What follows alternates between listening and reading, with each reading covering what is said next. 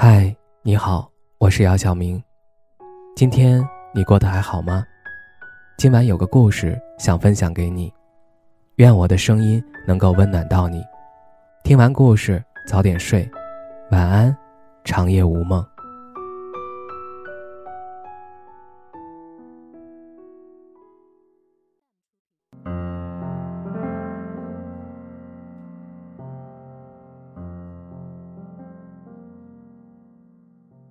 分手之后的好多年，我隔三差五就会梦到前任。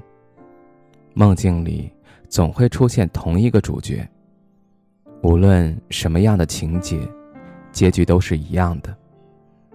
我也会自嘲，原来即便是做梦，人们也能创造没有走过的路。后来在网上看到有人讲分手后遗症，有个女孩说前任提分手。是他们一起在海边吃烧烤海鲜的时候。前一秒对方还给自己剥了一只虾，下一秒就说我们分手吧。直到现在分手五六年了，他依然不能吃虾。看到就难受想吐，爱的痕迹太过深刻，连离别的细节都一并打上了烙印。就算时间能抚平所有。可唯有心知道，他曾怎样拉扯出受过伤的自己，然后永远的留在了过去。傅首尔在《奇葩说》里说过一段话，他说：“我相信每一段爱情都会有一个彩蛋，这颗彩蛋的名字叫成长。当分开的时间足够长，我发现所有的难过、痛苦都消失了，我只是偶尔。”看到关于他的消息，才想起来，我曾经爱过他。面对相爱却无疾而终的感情，总是忍不住叹息；面对发挥失常、影响分数的考试，难免捶胸顿足；面对一念之差做错的决定，更是久久不能释怀。可人间三千烦恼，世事无常，或许才是永恒的主题。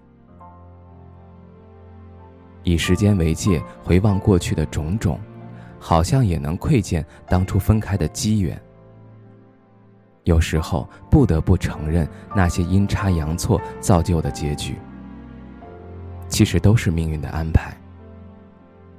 你喜欢的人不喜欢你，互相惦念的人没有在一起，你们相遇的太早或者太晚，连成熟分出了先后。年轻的刻骨铭心，成了留在岁月里的侧脸和早已翻过的诗篇。纵然能陪你一路从过去走到今天，也都是来去一阵风的梦话了。我还是会时常梦到他，却不再揣测背后是否藏着天意，也不再偏执的把梦境当作现实的隐喻了。如同有人在喝汽水前会擦一下瓶口，有人睡觉时必须戴上耳机。爱过就像生命中大大小小的习惯，是散落在寻常日子里的种种不经意。